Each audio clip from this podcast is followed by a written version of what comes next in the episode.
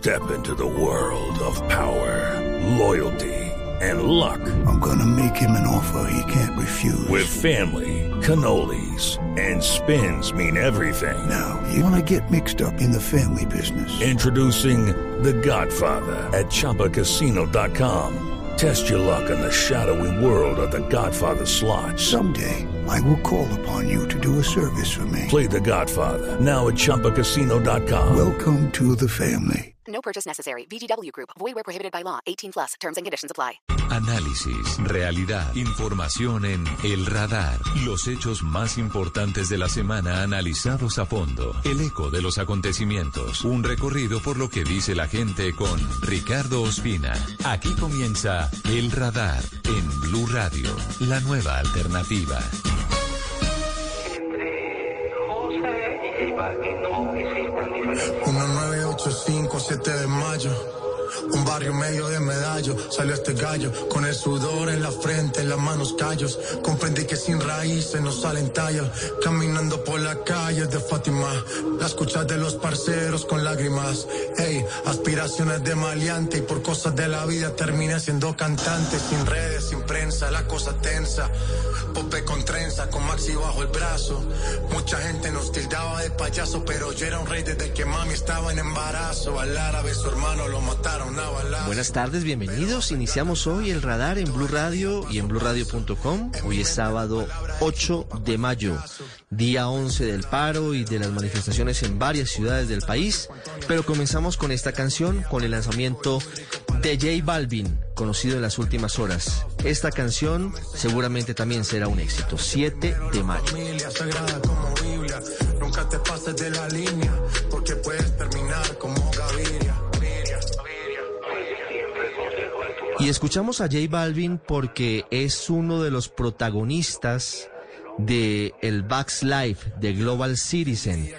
Un concierto que esta noche a las 10 y 45 de la noche presentará por sus pantallas el canal Caracol, pero que será un concierto global en el que varias estrellas, varias estrellas de la música del mundo van a reunirse en un solo escenario para poder recaudar fondos, comprar vacunas para quienes más lo necesitan. El telón de fondo, por supuesto, sigue siendo la crisis del COVID-19. El escenario es el Sophie Stadium en Los Ángeles, California.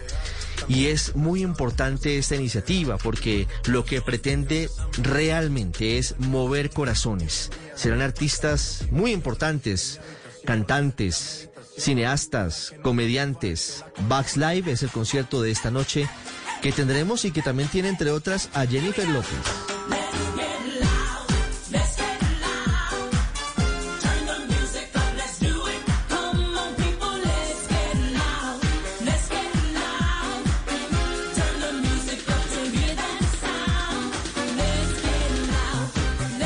Suene fuerte, dice Jennifer López. Iniciamos el radar hoy en un escenario muy difícil en el país, en medio de denuncias sobre nuevos ataques de civiles a manifestantes en Cali que habrían dejado al menos tres personas heridas, en medio de lo que significa el asunto complicado de la capital del Valle del Cauca, en la que confluyen muchos factores. Vamos a hablar de, de lo que está pasando en las calles del país, respaldando por supuesto la tarea de las fuerzas del Estado colombiano, de la policía y del ejército, pero siempre con la lupa puesta para que no haya violaciones a los derechos humanos. Y por eso vamos a hablar con el director para las Américas de Human Rights Watch, José Miguel Vivanco, para que nos diga cuál es el panorama que hoy ve, qué está pasando en Colombia, si esto se ha visto antes, si hay algún ejemplo en otra parte del mundo donde hubiera ocurrido algo similar y cuáles pueden ser las salidas. El presidente Duque está hasta ahora en medio de reuniones incluso con los jóvenes para buscar escucharlos y para buscar salidas, para buscar alguna ruta de escape. Estaremos también escuchándolos a los jóvenes aquí en el radar y también vamos a hablar de los bloqueos, de los bloqueos de vías que están afectando a millones de personas. Empiezan a escasear los alimentos y productos básicos en Bogotá, en Cali. Es bien difícil la situación, pero también en Bucaramanga, en Barranquilla y en otras ciudades del país. Pero vamos a hablar de un aspecto que es muy difícil y es que también empieza a generar muchas dificultades el transporte de medicamentos, de insumos, de inyecciones para los enfermos en medio de estos bloqueos. Ojalá el panorama cambie, ojalá nos escuchemos y ojalá vengan mejores tiempos para nuestra dolida Colombia. Gracias, gracias por estar con nosotros siempre, aquí en el radar en Blue Radio y en BlueRadio.com.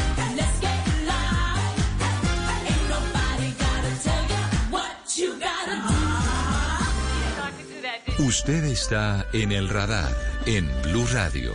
Colombia afronta el día número 11 de conflictividad social en sus calles, en medio de lo que han significado grandes movilizaciones, la mayoría de ellas pacíficas, pidiendo inicialmente el retiro de la reforma tributaria, del aumento de impuestos para un sector de la población, y luego han avanzado hacia otras peticiones, mucho más grandes, entre otras la posibilidad de abrir una verdadera agenda de diálogos con el gobierno del presidente Iván Duque.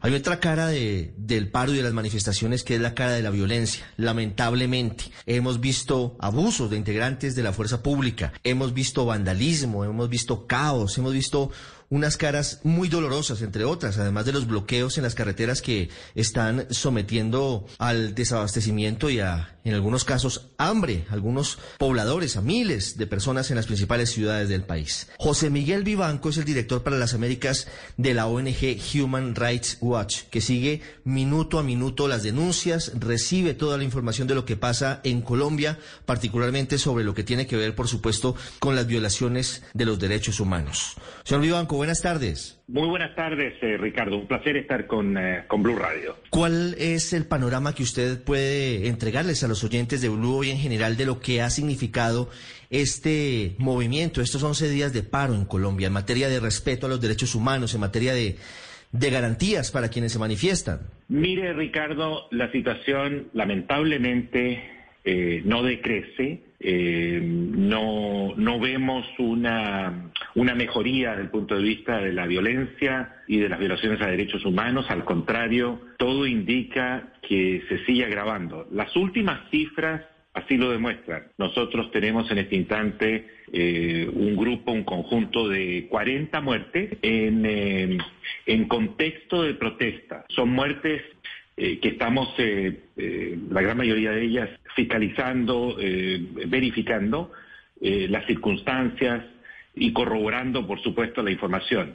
De esas 40 muertes, podemos afirmar que hay 13 casos hoy día, a esta fecha, que están eh, directamente vinculados a las protestas en el sentido de que son víctimas, personas que han muerto, producto de, de las eh, de balas o de, eh, o de la violencia en las protestas. De estos 13 casos, hay tres policías, incluyendo el capitán de Soacha. Los otros 10 son eh, presumiblemente manifestantes que han sido víctimas de la fuerza pública. Eh, anoche eh, pudimos confirmar que hubo disparos, no sabemos quién los hizo, en cuatro sectores de Cali y que dejaron a lo menos tres personas heridas. Eh, se, se están este, también reportando eh, ataques a, grupos de, médicos que estaban atendiendo a los heridos. Eh, estamos, eh,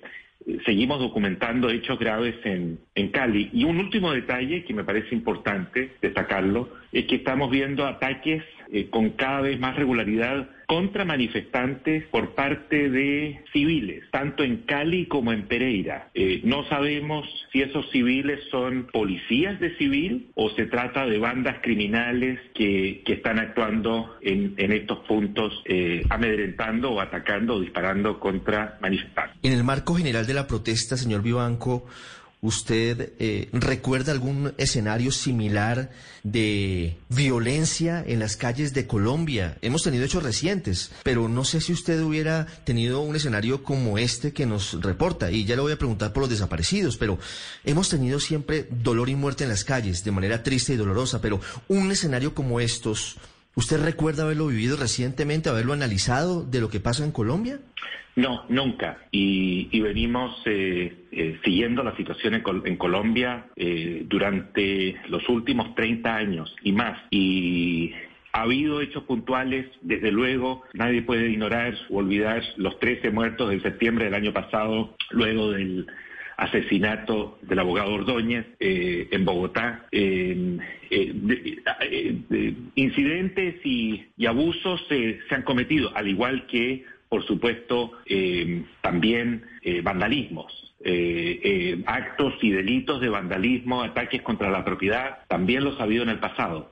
Los índices de manifestantes que, que han usado la violencia para protestar con destrucción de, por ejemplo, buses de transporte público, más de 100, ataques a los propios policías. Eh, tenemos información creíble y que hay policías heridos con armas de, fuego y otros eh, por cuchillo. Eh, ese tipo de, datos no los tuvimos antes. No, no, no tengo recuerdo que haya que se haya producido una situación de, tanta, de tantos abusos y donde la policía haya actuado de, una manera, eh, yo diría, deliberadamente brutal eh, y lo sigue haciendo, desgraciadamente. No tanto en Bogotá, pero sí en otros, eh, en departamentos de Colombia y precisamente por eso es que tenemos un equipo de siete personas dedicadas a corroborar, investigar estos hechos. Sí, señor Vivanco, anoche muy tarde la Fiscalía de Colombia, en compañía de la Defensoría del Pueblo, y esta cifra seguramente usted también la tiene, dio un reporte que es absolutamente preocupante, aunque luego matizaron los voceros de la Fiscalía diciendo que, que había un error y que seguramente hoy depurarían esa cifra. Pero si usted dice esto en un escenario, en cualquier escenario, pues sí deja muchísimas preocupaciones. Hablan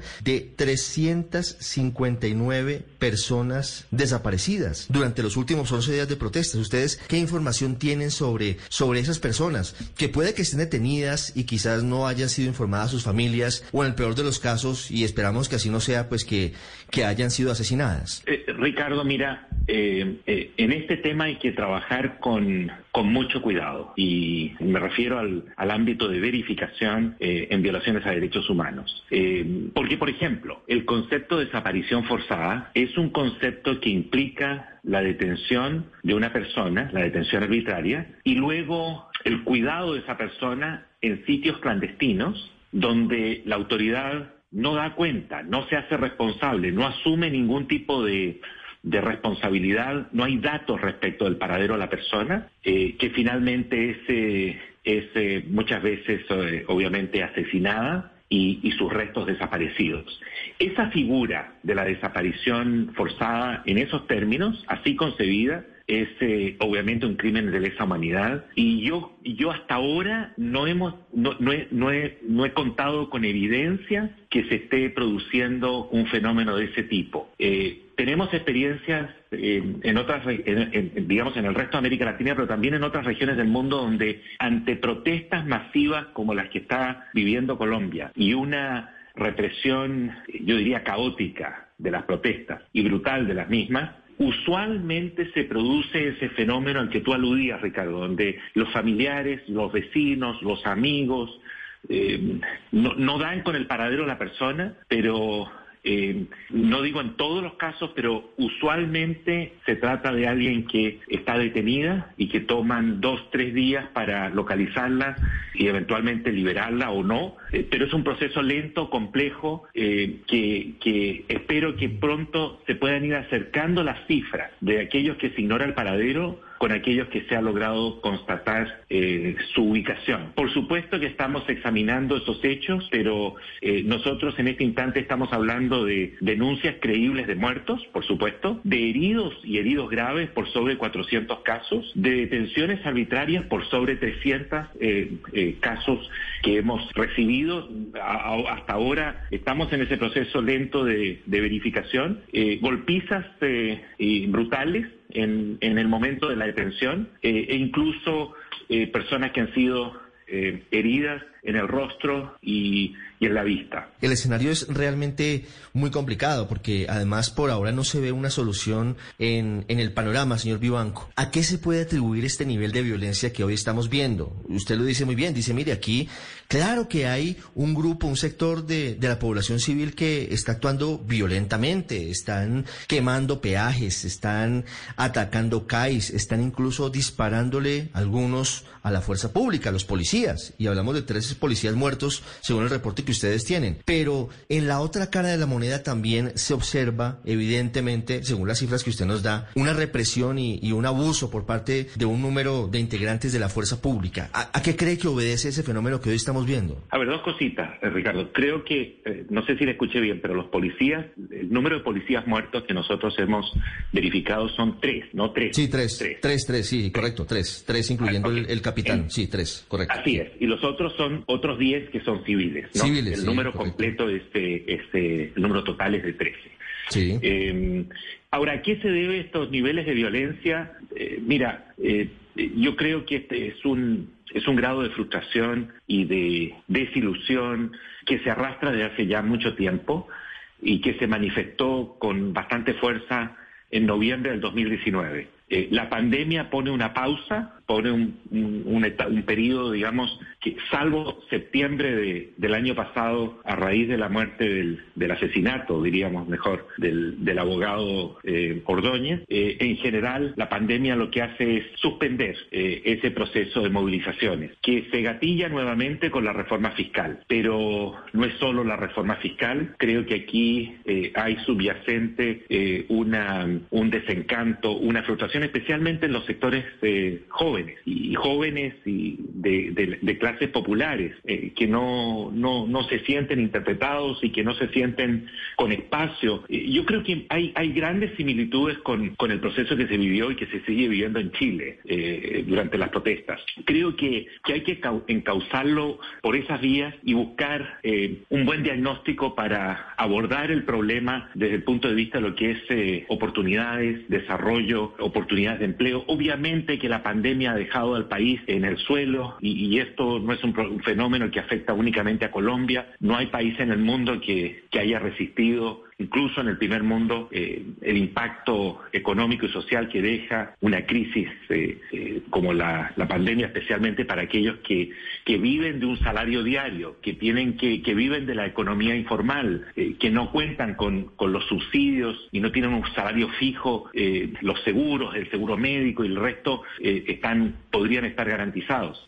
creo que es un grave error por parte de las autoridades insinuar, sugerir o denunciar incluso incluso que aquí hay infiltrados de la guerrilla, que los violentos obedecen al narcotráfico, al LN, eh, etcétera. Y digo un, error, eh, salvo que sea cierto. Si es cierto, obviamente es muy grave, pero para poder hacer una afirmación de esa naturaleza hay que mostrar las evidencias, hay que persuadir a la población y decir, estas son las pruebas que tenemos que los violentos en realidad son eh, miembros de, grupos irregulares armados o, o del crimen organizado. de lo contrario, si esas evidencias no están y, son simplemente comentarios irresponsables que hacen las autoridades, contribuyen a ponerle más gasolina al fuego. Y digo más gasolina porque esos jóvenes y esa gente que está protestando, ya sea pacíficamente, que lo sigue haciendo mayoritariamente, o eh, violentamente, por supuesto que se sienten eh, ofendidos y, heridos porque se los trata como si fueran delincuentes. Están cometiendo los que, los que protestan violentamente, qué duda cabe que están cometiendo delitos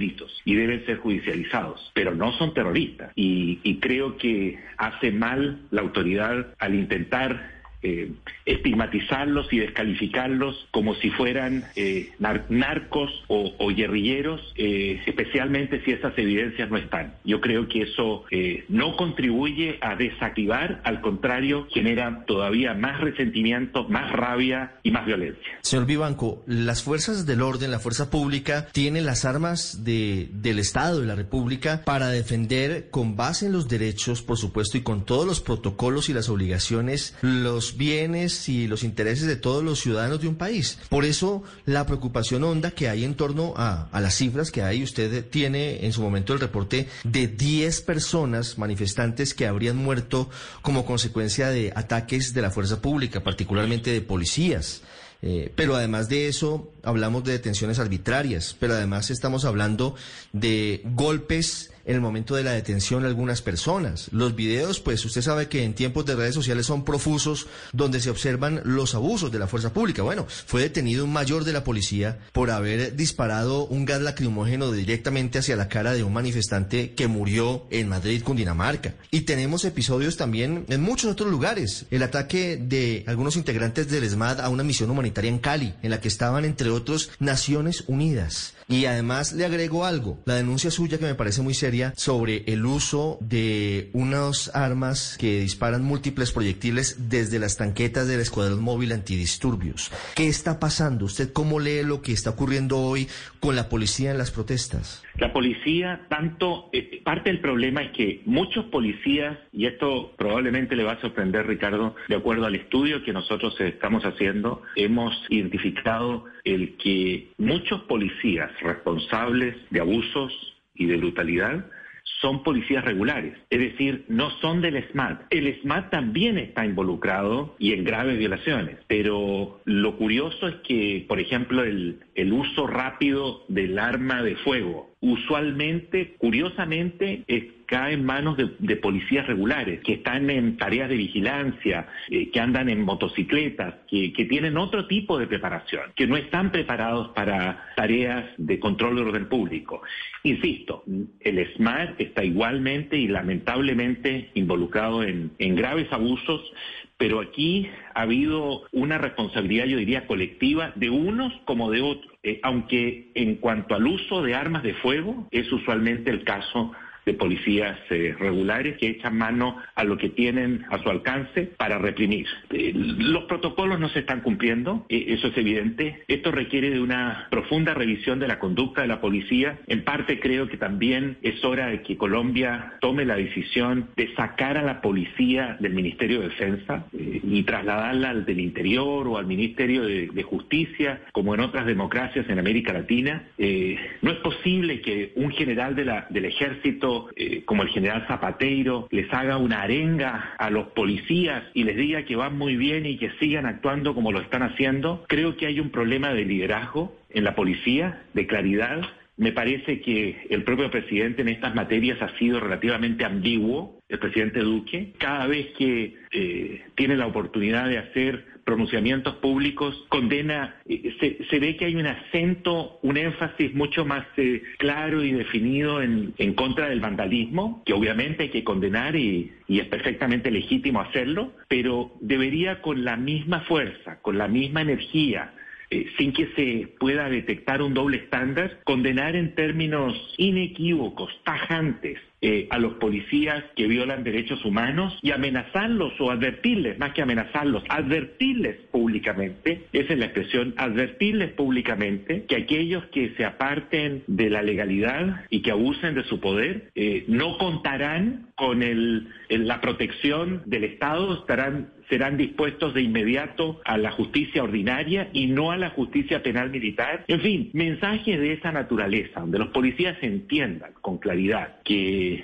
aquellos que mandan, que el alto gobierno no está por encubrir estos hechos, que ellos tienen la obligación, por supuesto, de proteger los bienes públicos y privados, de proteger a las personas, de restaurar el orden público, de impedir la, eh, la, destrucción de los, de los que incurren en vandalismo, de detenerlos y judicializarlos. Todas esas son tareas propias de la policía y perfectamente legítimas y, y, deben hacerlas. Pero eso no significa que tengan carta blanca para hacer eh, y deshacer y, y no van luego a rendir cuentas por los abusos. Eso creo que es muy importante, que del mismo modo que se condena el vandalismo, eh, con el mismo tono eh, se advierta a los policías eh, que deben actuar dentro del Estado de Derecho, dentro de la ley y no por fuera de ella. ¿Usted, señor Vivanco, cree que hay ausencia de liderazgo por parte del presidente Duque en este momento que afronta Colombia?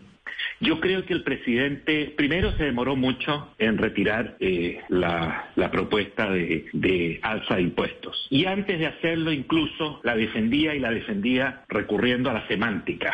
¿no? Creo que eso no, no, no, no solo no convenció a nadie tratando de convencer a, la, a una población que es inteligente, que es eh, preparada, que sabe de lo que están hablando, de que no era una alza de impuestos, sino que era otra cosa. Yo creo que eso no, no ayudó a a generar un clima de confianza. Y posteriormente, en cuanto a cuando se desatan estas propuestas, creo que al presidente le faltó claridad en términos de defender con todo el derecho a la protesta pacífica y dar instrucciones eh, a las policías y a las autoridades que en Colombia, en democracia, ese derecho a la protesta pacífica es sagrado y que las autoridades no solo lo respetan, sino que lo facilitan. Escúcheme bien, Ricardo. Facilitan el ejercicio cívico de la protesta pacífica. Creo que eh, no, digamos, eh, no solo un discurso, sino que una actitud y unas políticas claras defendiendo ese derecho, eh, no, no, hay, no hay nada de ese, en ese sentido en el récord de lo que ha sido la intervención del presidente. Y en segundo término, creo que el énfasis de él ha sido más bien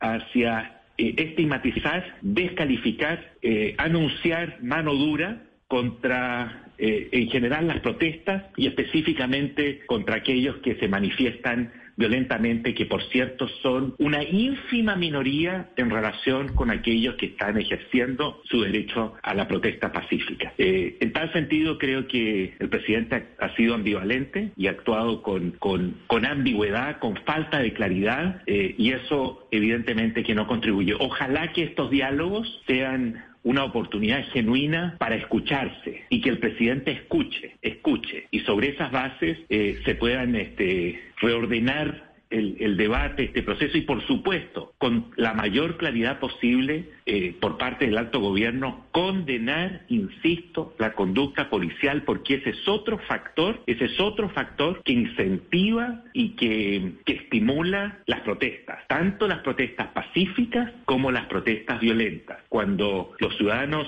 eh, eh, presencian abusos flagrantes por parte de la policía, y en esto el uso de esa tanqueta que tiene la capacidad para lanzar simultáneamente proyectiles a una velocidad eh, eh, que, que, no la hemos visto nunca antes en América Latina, nunca. No hay registro ni en los Estados Unidos ni en, ni en América Latina. La óptica que te genera el, el ver esa tanqueta que lanza horizontalmente esos proyectiles que se nos dicen que son bombas lacrimógenas o aturdidoras, es una óptica más bien de guerra, no es una óptica de control de orden público. Por cierto, los protocolos para el lanzamiento de las bombas lacrimógenas por parte de los policías deben ser consisten en que el, policía que lanza con una escopeta la bomba lacrimógena la lanza eh, con una, una trayectoria parabólica. Eh, cosa que no lo permiten estas tanquetas que lanzan casi, digamos, horizontalmente, eh, digo, a una extrema velocidad, simultáneamente pueden, tienen la capacidad para lanzar hasta 30 proyectiles. Eh, es algo, insisto, que rememora conflictos armados y no control de orden público. Todo eso, insisto, contribuye a generar más rabia y más, este, más movilización por parte de la población. Colombia vive sin ningún ninguna duda horas cruciales, horas definitivas. José Miguel Vivanco, con quien hablamos, dice que esto, con sus diferencias, puede asimilarse al estallido en Chile que ocurrió en octubre del 2019. En ese momento, el detonante fue el aumento de las tarifas del metro. En Colombia, el detonante fue la fallida reforma tributaria de Alberto Carrasquilla. En Chile hubo 36 muertos y más de 11.000 heridos. En Colombia ya van 40 muertes. 40 en apenas 11 días de protestas. Señor Vivanco, gracias por estos minutos. Al contrario, Ricardo, un placer estar con ustedes. Muchas gracias por invitarme. Ya regresamos al radar en Blue Radio. Ya regresamos a El Radar en Blue Radio.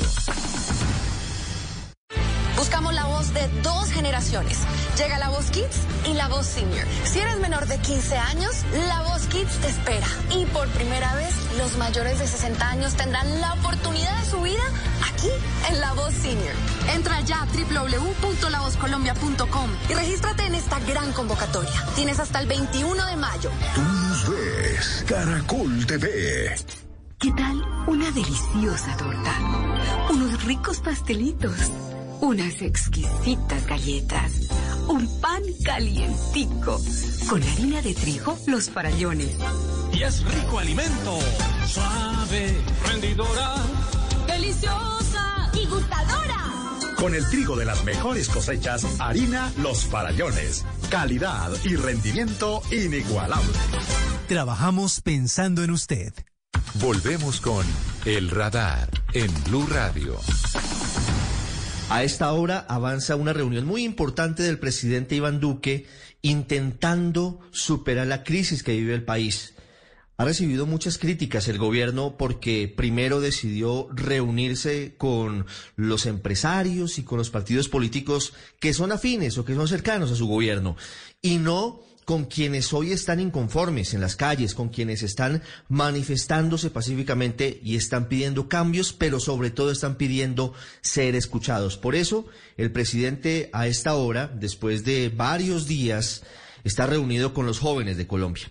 En minutos comienza el encuentro y está con nosotros Fernando Posada, que es uno de los jóvenes estudiantes juiciosos, que ha estado, por supuesto, muy activo en estos días analizando lo que está ocurriendo en las calles y en cada rincón de nuestro país. Fernando, buenas tardes.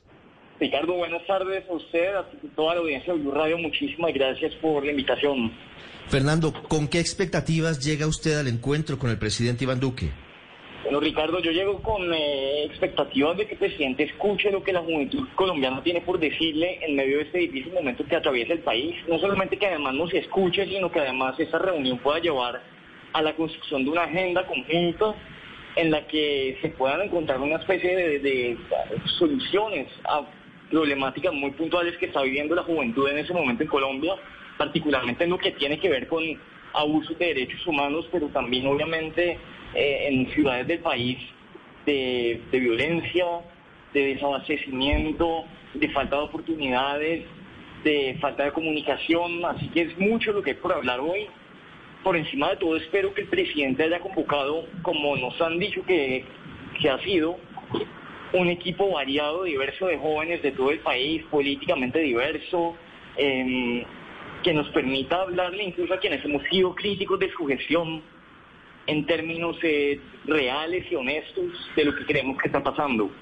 Fernando, ¿qué es lo que está pasando? Usted es un uh, líder de, los jóvenes, eh, particularmente de ciudad, eh, pero ¿cómo lee lo que está ocurriendo con su generación? Eh, porque seguramente hay muchos factores que han llevado a que hoy salgan a las calles y no sientan miedo e insistan en, en pedir ser escuchados. Ricardo, yo creo que aquí en el fondo lo que hay es una crisis de liderazgo, una falta de identidad de una ciudadanía con quienes la gobiernan en ese sentido, yo creo que el presidente, además, en la manera en que le ha dicho a la ciudadanía de muchas maneras que gobierna para un sector político, pero no para toda la ciudadanía, no para todo el país, no para toda la diversidad que representa Colombia.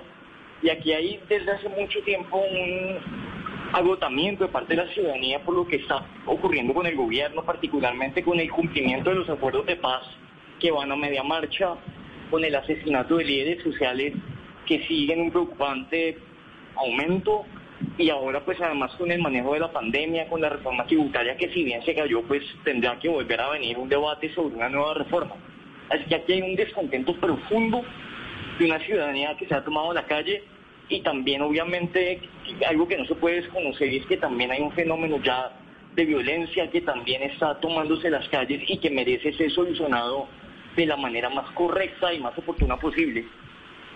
Mm. ¿Hay posibilidades de pedirle al presidente que rectifique? ¿Usted cree que el gobierno está hoy en eh, la posición de rectificar? ¿Usted cree realmente que el presidente Duque tenderá puentes, según lo que usted dice, gobernará para todos?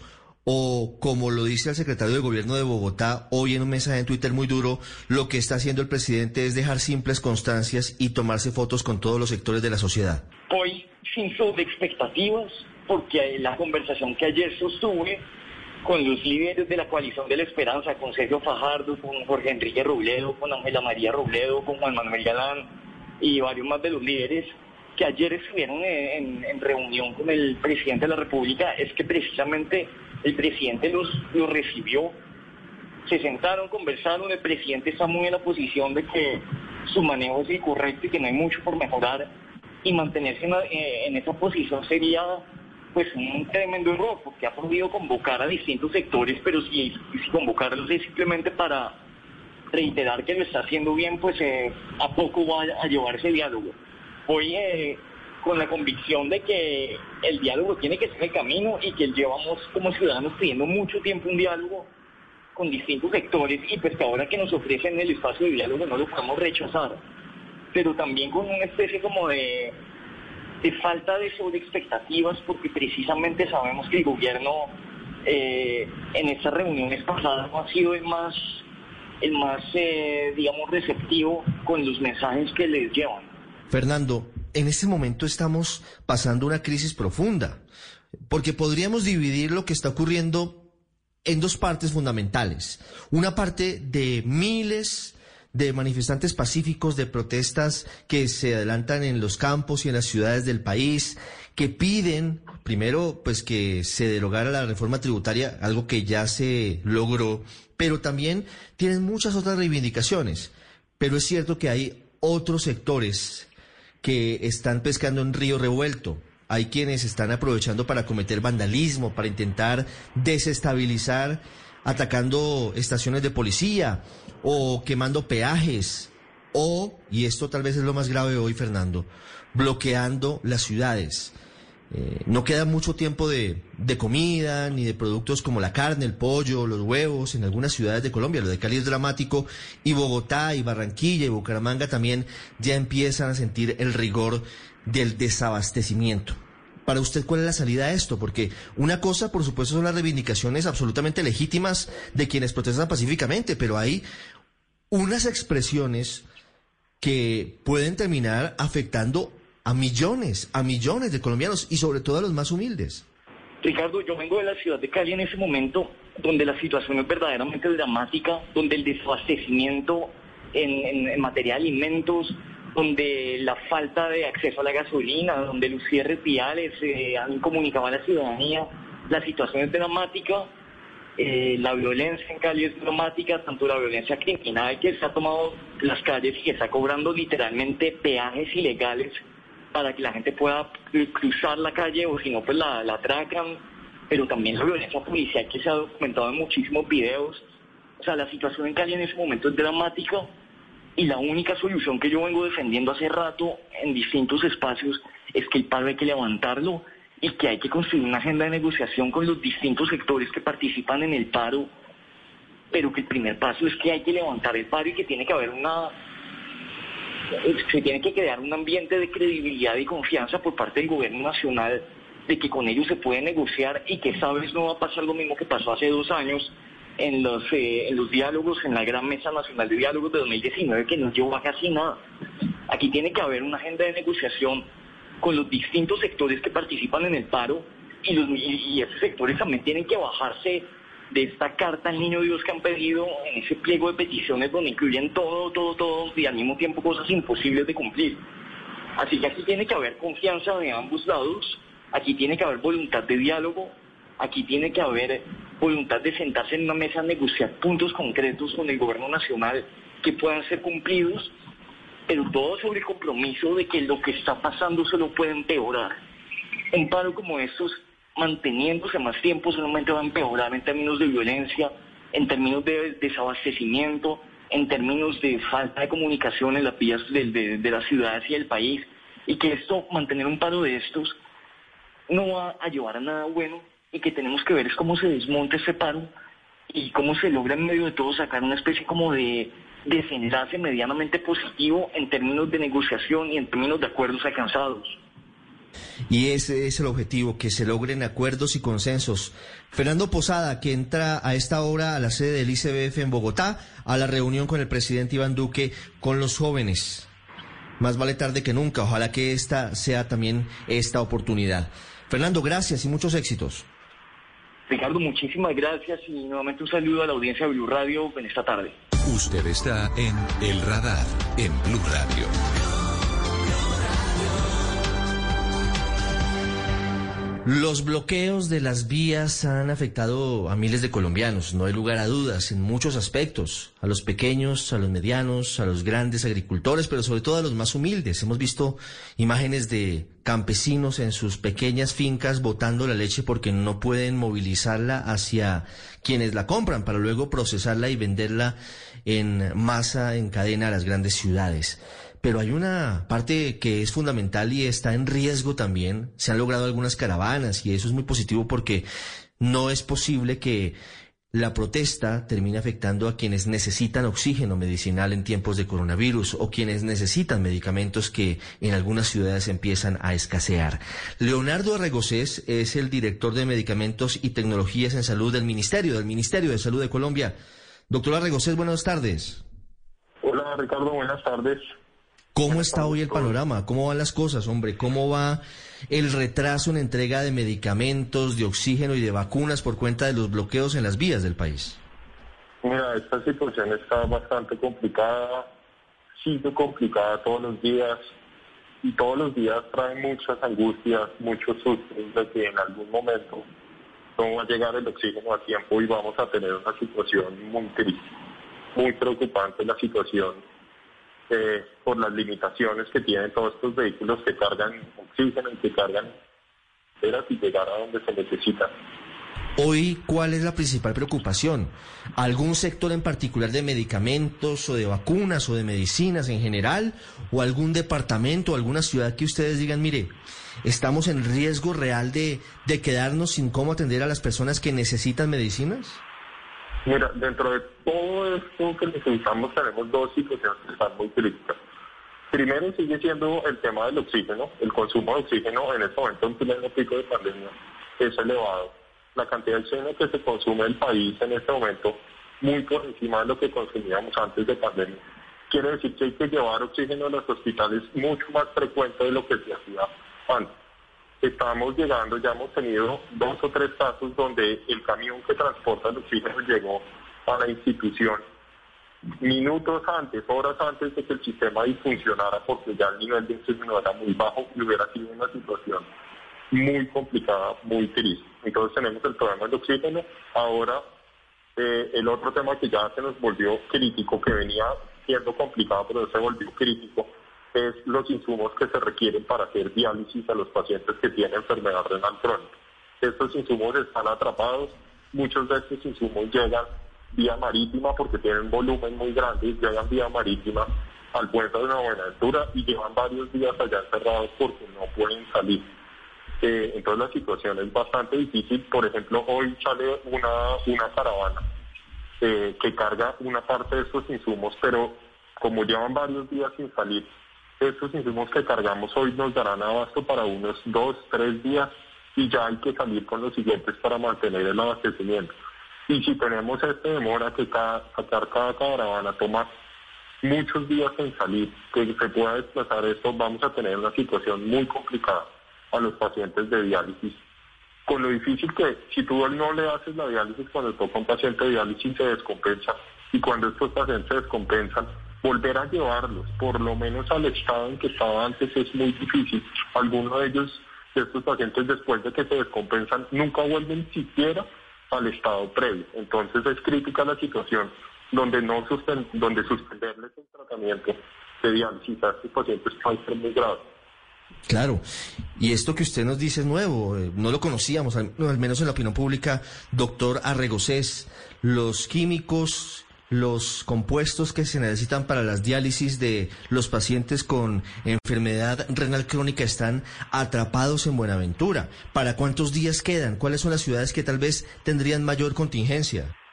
Pues en este momento sabemos que ya hay varias varias ciudades sobre el eje cafetero, tenemos ciudades en Tolima, tenemos en Huila, aquí mismo en Bogotá, eh, hacia la costa tenemos ya, ya hemos recibido comunicaciones de las mismas asociaciones de pacientes, de las librerías, de los mismos centros de diálisis, de las instituciones médicas, diciendo que ya están viendo que hay pacientes que no pueden llegar a la diálisis, donde han tenido que deferir la diálisis por esa incertidumbre de cuándo van a llegar los insumos.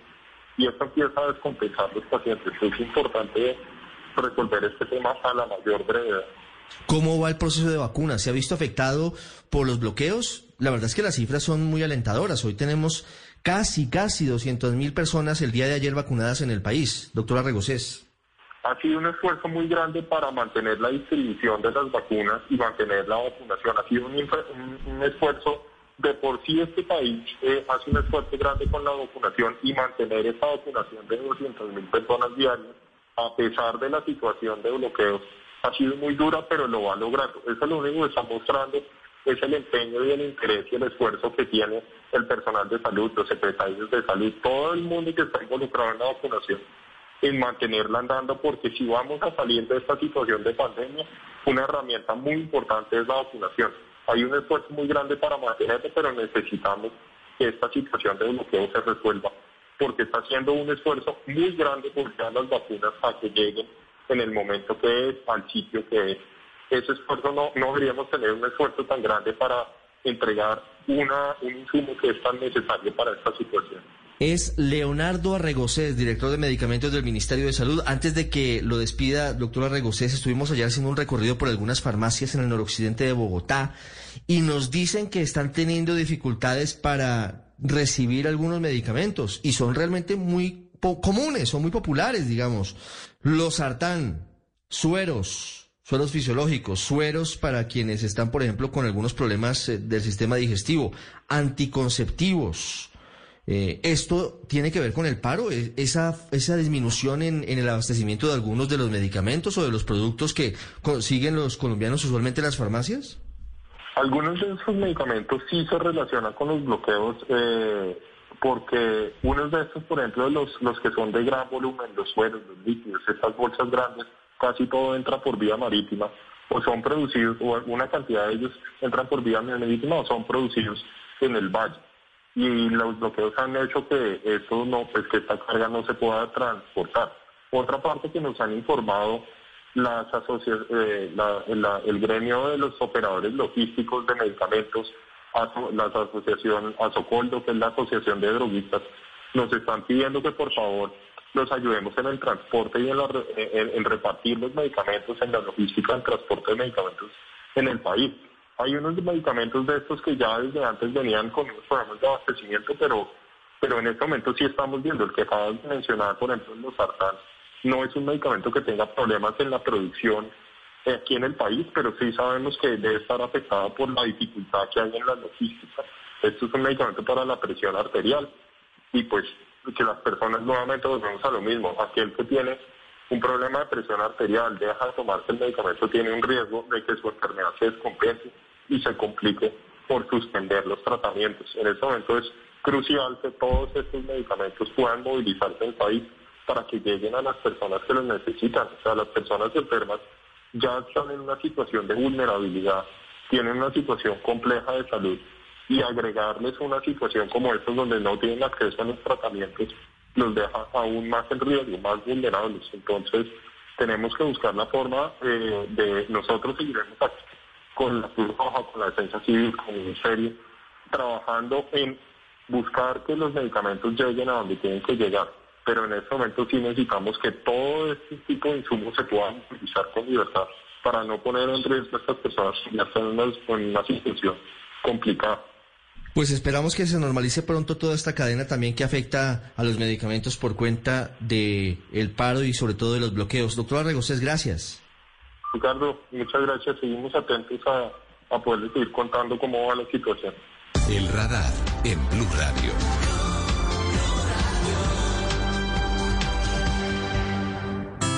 La voz de mamá lo puede todo puede teletransportarse para acompañarnos siempre, recordándonos el lavado de manos, en las tareas y en cualquier problema. La voz que puede leer mentes y con solo decir la pregunta correcta puede saber todo lo que nos pasa. La única voz con poderes curativos, con una canción sana hasta las caídas de ánimo. Es la voz que en una sola nota nos demuestra cuánto nos ama. Feliz día, mamá. Blue Radio. Voces y sonidos de Colombia y el mundo en Blue Radio y bluradio.com, porque la verdad es de todos. Son las 2 de la tarde, 5 minutos. Bienvenidos a esta actualización de las noticias más importantes de Colombia y el mundo aquí en Blue Radio. Seguimos haciendo seguimiento de la situación de desabastecimiento en diferentes regiones del país por cuenta de los bloqueos, situación que ha discutido hoy el presidente Iván Duque con alcaldes y gobernadores y que pidió, por supuesto, que se levanten para que esta afectación no llegue a los ciudadanos como ha pasado. Precisamente vamos a Boyacá porque desde esta región del país, 20 transportadores cargados con tomate decidieron arrancar hacia Corabastos en Bogotá a través de trochas para que sus productos no se terminaran de dañar en las vías donde estaban pues eh, trancados por los bloqueos en Sutamarchana. Jairo Niño con los detalles. En Sutamarchán, Boyacá, los productores de tomate no aguantaron más y arrancaron por trochas para llevar su producto a Corabastos en Bogotá. Parte de su carga se perdió y la situación por la vía nacional para ellos no brinda las suficientes garantías para viajar. Javier Pinilla, transportador. Sufrieron daños, subieron dos vehículos, de 17 vehículos que veníamos, subieron dos vehículos, la cual uno se le rompieron los espárragos de una rueda, el otro vehículo se le explotaron dos llantas. A la realidad, en cuatro horas hacemos la ruta de Sutamarchana a Bogotá y hoy nos gastamos 11 horas. Con estos vehículos que alcanzaron a pasar pese a las dificultades de las vías, se lograron abastecer con 200 toneladas de tomate a la capital del país. Jairo, gracias. Y es que en Bogotá es cada vez más evidente la escasez de algunos alimentos. Camilo Vanegas estuvo recorriendo la ciudad. ¿Qué encontró Camilo? Silvia, hemos estado recorriendo las calles de Bogotá, visitando los principales almacenes de cadena, los distribuidores de hortalizas y frutas, así como las tiendas de barrio, el minuto a minuto, el segundo a segundo de la situación de desabastecimiento que se está presentando en la ciudad de primera mano y lo hemos vivido. Ingresamos a varios de estos para comprar ciertos productos. Mauricio Callejas es uno de los dueños de las famas de carne a las que ingresamos. Muy afectados en el tema de los precios de la carne que han subido bastante por lo del desabastecimiento que hay. Además de eso, porque están exportando la carne, ¿no? Eso ya nos está afectando a nosotros realmente mucho porque, eh, digamos, una libra de carne está en 15 mil pesos, ¿no? Muy sincero, cualquier bolsillo lo toca, ¿no? Sea estrato medio, alto o bajo. Silvia, también hablamos con Gabriel Socha, quien intentaba hacer una de sus compras y esto fue lo que nos contó. Eh, el supermercado está muy solo. No se encuentran productos como la carne, como el aceite, como los huevos ya se está, se está sacando lo que son frutas, verduras, no hay nada. Estaremos al tanto del desarrollo de esta noticia. Camilo, gracias. Dos ocho minutos. En Santander, el programa de alimentación escolar, el PAE, también se ha visto afectado por los bloqueos. ¿O por qué, Sergio Díaz? Así es, según reportó la gobernación de Santander, en los últimos días se ha complicado el ingreso de complementos alimentarios que hacen parte de la tercera y cuarta entrega del programa de alimentación escolar en el departamento.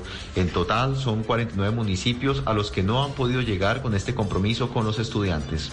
Al respecto habla Danica Ileana García, gerente del PAE en Santander así como en el desabastecimiento de algunos de nuestros productos en las raciones para preparar en casa.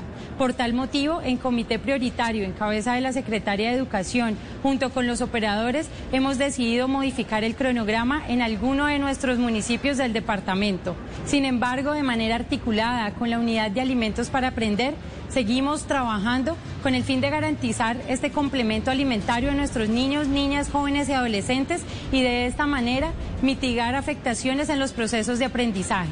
Las autoridades departamentales esperan que esta situación pueda solucionarse lo más pronto posible. En Bucaramanga, Sergio Díaz, Blue Radio.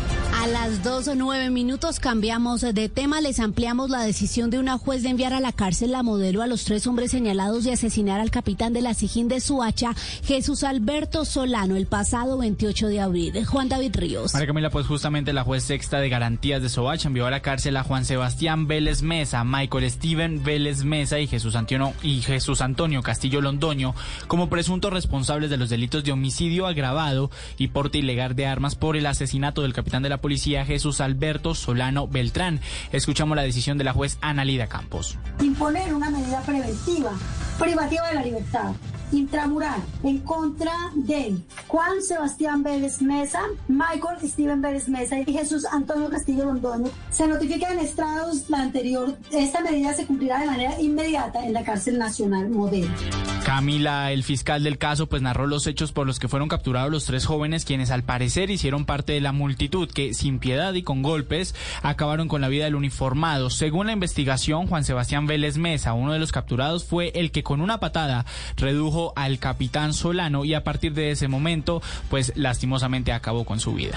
Juan David, gracias. Vamos ahora con noticias internacionales en Blue Radio. La India superó las 4.000 muertes diarias por COVID-19. Mateo Piñeros. Sí, María Camila, pues India superó este sábado estas 4.000 muertes diarias por, por coronavirus en un solo día y así marca un nuevo récord para el país después de varios días de marcar récord en fallecidos. Concretamente, el Ministerio de Salud de India ha registrado en la última jornada 4.187 muertes por la enfermedad, con lo que se alcanzan los 238.270 fallecidos desde el inicio de la pandemia.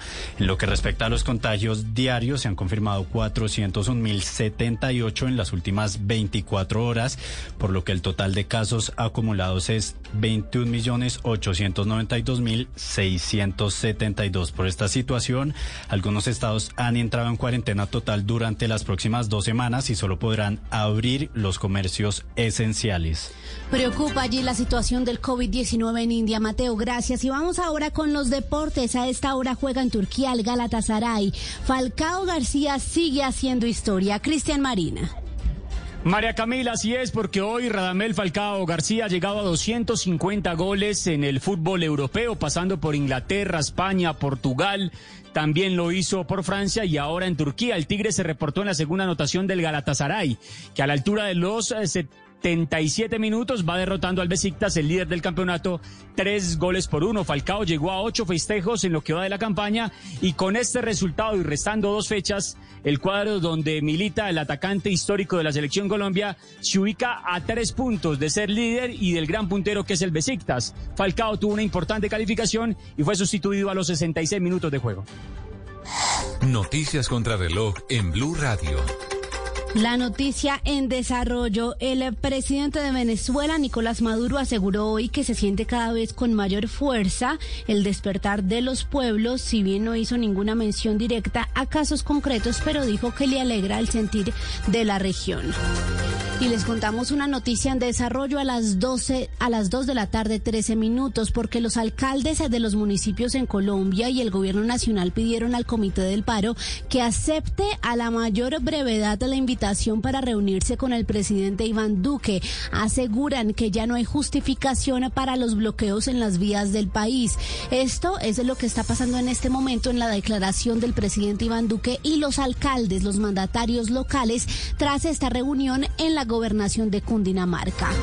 Es todo en noticias, ampliación de estas y de otras informaciones en blurradio.com. Pueden seguirnos también en Twitter. Estamos como arroba Blue Radio Co. Sigan conectados con nosotros. Ya llega Mascotas Blue. Feliz tarde.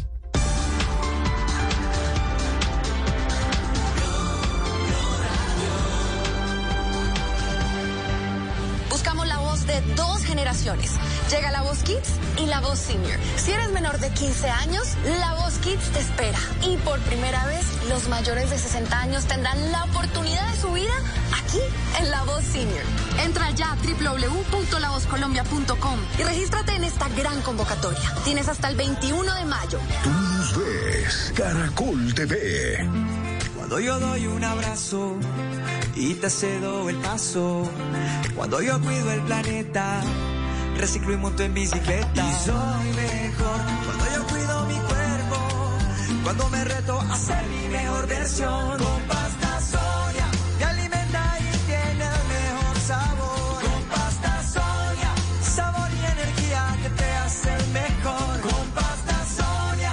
Trabajamos pensando en usted. Tu amor y tu pasión llenan mi corazón. Celebremos es tu día, eres pura emoción.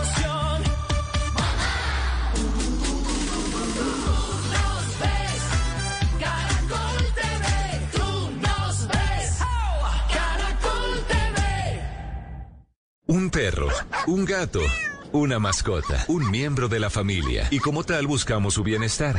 Aquí comienza Mascotas Blue, un espacio para compartir conocimientos y experiencias con nuestra familia de cuatro patas. Mascotas Blue, todo lo que debes saber sobre perros, gatos y otras mascotas. Por Blue Radio y bluradio.com, la nueva alternativa. Hola, ¿cómo ¿Cómo están? Bienvenidos a esta edición de sábado de Mascotas Blue. Para nosotros es un placer acompañarlos todos los sábados para conversar sobre perros, sobre gatos y otros animales, porque se han vuelto parte de nuestra vida, de nuestras familias y tenemos que aprender sobre ellos, cómo cuidarlos, sus requerimientos, pero además otras cosas curiosas, algo de historia y mucho más. Guillermo Rico, experto veterinario, buenas tardes, ¿cómo está? Juanita, buenas tardes. Pues aquí estamos nuevamente como cada sábado desde hace eh, al menos tres años, yo creo, hablando de perros, de gatos, de otras mascotas, de todos los desafíos, de cosas nuevas que hay siempre por aprender relacionado con estos animales y bueno, con muchas cosas en este programa. Eh, Guillermo, hay que hablar sobre diferentes cosas en este sábado, eh, un sábado en el que pues la gente está en casa, eh, algunos, otros no, y eh, que tenemos a nuestras mascotas al lado. Hoy le quería hablar sobre un estudio que cuenta sobre la ventaja que tienen los niños, sobre todo los más pequeños, de estar con perros, en contacto con perros. Y es un estudio de la URB que consta, constata diversos beneficios sobre el desarrollo emocional y social de vivir con animales en edades tempranas. Muchas familias disfrutan en el día a día del bienestar que genera la convivencia con los animales, pero un grupo de investigadores del Departamento de Psicología de esta universidad se propuso comprobar científicamente la percepción y vivencias compartidas con tantas familias con hijos pequeños que conviven con su perro. El estudio, sin precedentes por la metodología que utilizan, ha realizado un seguimiento a 120 niñas y niños de entre 3 y 5 años para analizar el impacto del contacto con los perros en el desarrollo social y emocional. Los investigadores evaluaron diversos aspectos, la interacción de niños que conviven con un animal de compañía con los adultos, eh, cómo expresan sus sentimientos, el afecto, la imagen propia, la interacción entre iguales, la cooperación y el papel social.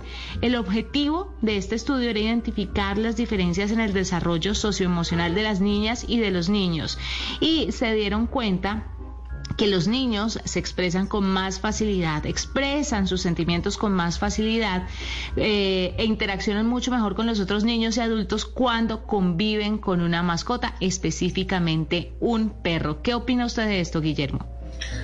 Pues eh, totalmente de acuerdo con el estudio, ¿sabes? Eh, fíjate que hace un buen número de programas acá, eh, incluso entrevistamos a una persona que estaba trabajando con el tema de lectura eh, de niños a- apoyados por perros, ¿te acuerdas? Sí, sí, señor. Eh, y, y- y claramente son varios los estudios que han estado evidenciando que la presencia de una mascota le permite a los niños expresarse fácilmente, incluso en esas etapas tempranas, mucho más fácil que, se- que lo hicieran frente a personas, ¿cierto? Porque incluso pues hay niños que son tímidos, hay niños que tienen, digamos, incluso algunos síndromes psicológicos que no les queda tan fácil expresarse y claramente las mascotas les ayudan a dar ese primer paso. Entonces, qué bueno que, que un niño se pueda, eh, pueda crecer rodeado de, de- una mascota, acompañado por una mascota, porque claramente esto pues le da fortaleza emocional y, y- y creería yo que le aportaría eh, inicialmente algo determinante eh, para el resto de su vida. Mire, esto además, eh, le quiero contar, ha demostrado que los perros refuerzan la seguridad y confianza de los niños y de las niñas porque las mascotas, por ejemplo, no se ríen de cómo hacen ciertas cosas o de si se equivocan. O sea que son los amigos perfectos porque están ahí, entienden, se comunican eh, a su manera pero además de esto son empáticos con los niños y eso hace que los pequeños que conviven con los perros pues sean mucho más seguros de sí mismos y tengan una eh, mejor imagen de su propio ser. Entonces, con esa eh, noticia bonita sobre el impacto de los perros en la vida de los niños, queríamos empezar esta edición de Mascotas Blue y darles la bienvenida.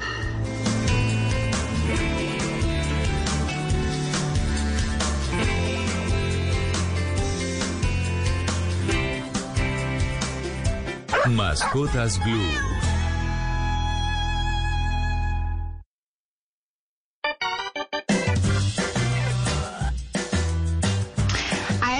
Queremos saludar aquí en Mascotas Blue a Ricardo Naranjo. Él es docente de la Facultad de Medicina de Veterinaria, Medicina Veterinaria y Zootecnia de la Universidad CES. Vamos a hablar con Ricardo sobre la tos de la perrera. Los que tenemos o hemos tenido mascotas, eh, hemos escuchado el término, pero ¿qué es exactamente? ¿Cómo se presenta? ¿Cómo puedo identificarlo? ¿Qué tan grave puede llegar a ser? ¿Y cómo puedo hacerle un manejo a mi perro en caso de que sea contagiado o de que tenga tos de la perrera? Ricardo, bienvenido a Mascotas Blue. Hola, ¿cómo estás? Muchas gracias. A usted muchas gracias por atender nuestra llamada y cuéntenos un poquito qué es tos de, la, de las perreras. ¿Es de las perreras o Tos. de la perrera? Sí, todas las perreras. Ok. Ese es como el ese es como el nombre común que normalmente se conoce, ¿sí? Realmente es una rinotraqueitis, pues, es una inflamación como de las vías superiores altas, ¿sí? Pero normalmente todo el mundo se la conoce como tos de las perreras. Bueno, ¿y, y- y qué es? Pero, pero específicamente, ¿qué, ¿qué es lo que ataca?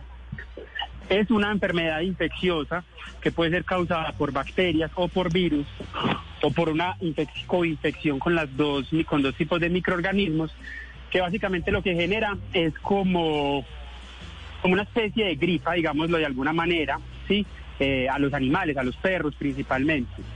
Esta enfermedad es mm, altamente contagiosa entre los perros. Y se llama tos de las perreras justamente porque se presenta en lugares en los que hay más concentración de animales, entonces en albergues, en criaderos o en, ocurren perros de casa cuando salen al parque y juegan con otros perros. Y entonces en ese, jugar con otros perros se encuentra eh, algunos de los agentes causales de la, de la tos de las perreras y ahí se contagia. Ricardo, ¿un perro se puede morir por tos de las perreras?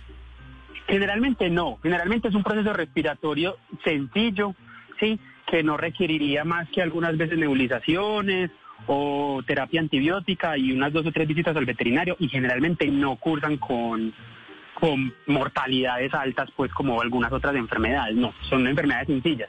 Incluso eh, se presenta también mucho en estas épocas de lluvia. Sí, si vos eh, te llaman, eh, a nosotros como veterinarios siempre nos llaman y nos dicen, vea, es que yo siento que mi perro como que tiene atrancado algo y no es capaz de sacarlo.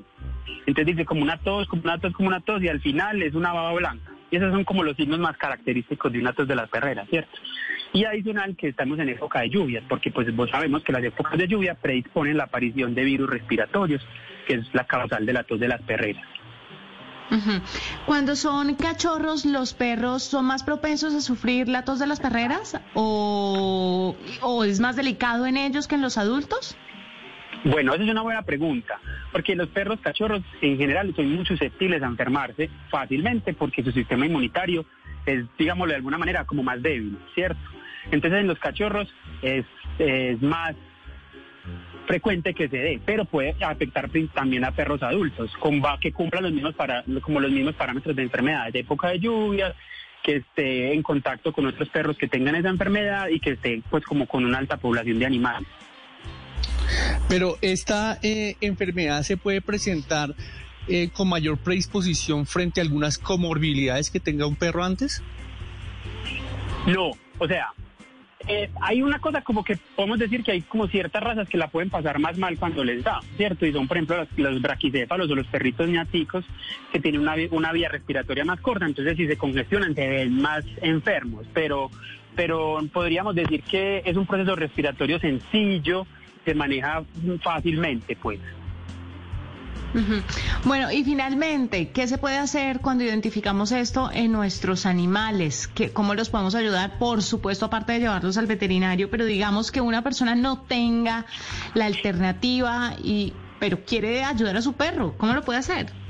Listo. Ahí hay una cosa importante, es si yo sé que mi mascota va a estar en altas poblaciones de animales, porque por ejemplo yo trabajo y lo llevo a un colegio de estos campestres, pues ahí hay que vacunarlo, ¿cierto? Si yo lo voy a dejar en una guardería porque voy fuera de la ciudad unos días, también hay que vacunarlo, ¿sí? Y si mi perro tiene contacto con otros animales, hay que vacunarlo. Definitivamente la vacunación siempre va a ser el método más efectivo para el control y erradicación de cualquier enfermedad infecciosa.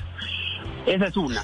Y la otra opción es, si una persona no la puede llevar al veterinario, pues generalmente estas enfermedades resuelven solas, pero que tiene que estar al menos monitoreándose por un veterinario que no se vaya a no sé, a complicar de cierta manera, aunque es poco probable, pero, pero es bueno siempre consultar un veterinario. O sea, como que remedios caseros que les podamos dar en casa, idealmente no, porque eh, puede ocurrir que sea una broncoaspiración o que le o que le den un remedio casero y se lo y no se lo pasen por el esófago sino por el por la tráquea. Entonces ahí ya no tendríamos solamente la traqueobronquitis eh, la rinotraqueitis del perro sino que tendríamos una neumonía por broncoaspiración. Entonces el ideal siempre es estar asesorado por un médico veterinario Ricardo si a un perro le da tos de las perreras le puede volver a dar Sí, sí, sí señor, porque como lo dijimos al principio, no generalmente eh, la presentación de la tos de las perreras no es siempre el mismo microorganismo. Entonces un día puede ser un virus, otro día puede ser una bacteria, entonces le puede dar.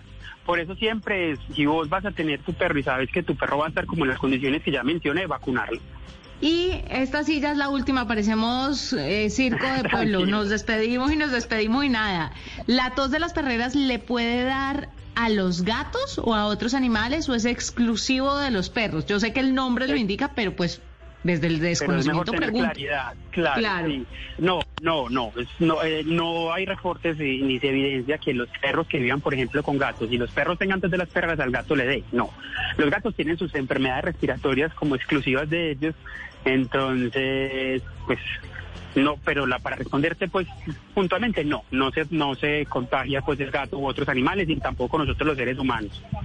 Perfecto. Ricardo Naranjo, docente de, de la Facultad de Medicina Veterinaria y Zootecnia de la Universidad CES, nos acompañó a esta hora aquí en Mascotas Blue, aclarándonos todo sobre la tos de las perreras para que lo tenga muy claro y cuide a sus animales. Gracias por acompañarnos.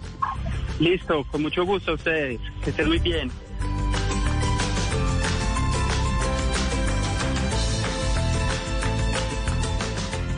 En Mascotas Blue. Extraño demasiado. Buzón de colas.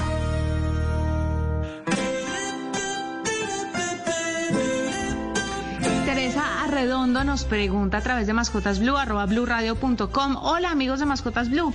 He visto que muchos dueños de mascotas no utilizan bozal para su perro, sino que amarran su hocico con la cuerda del collar. ¿Eso los lastima? ¿Les impide respi- respirar, Guillo? A ver, Teresa, lo que pasa es que hay unos eh, collares que se conocen como collares Halti, que de hecho eh, se utilizan para perros que no son fáciles de entrenar, eh, que pareciera que tuviera eh, parte como del, del collar sobre el, sobre el tabique nasal, ¿cierto? No sé si los estás confundiendo, pero en todo caso hay muchos eh, bozales eh, dentro del mercado, ¿cierto? Y hay igualmente muchos collares.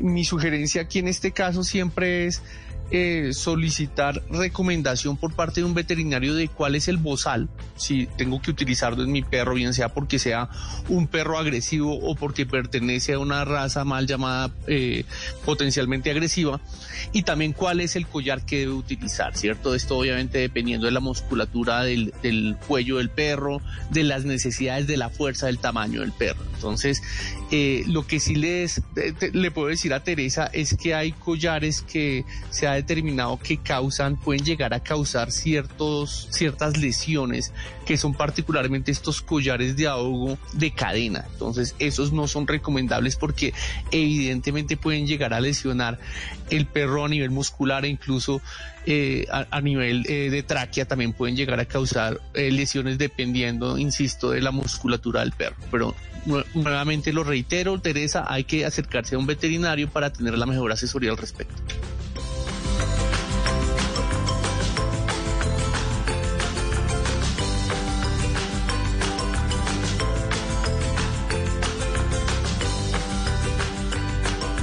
Esto es Mascotas Blue.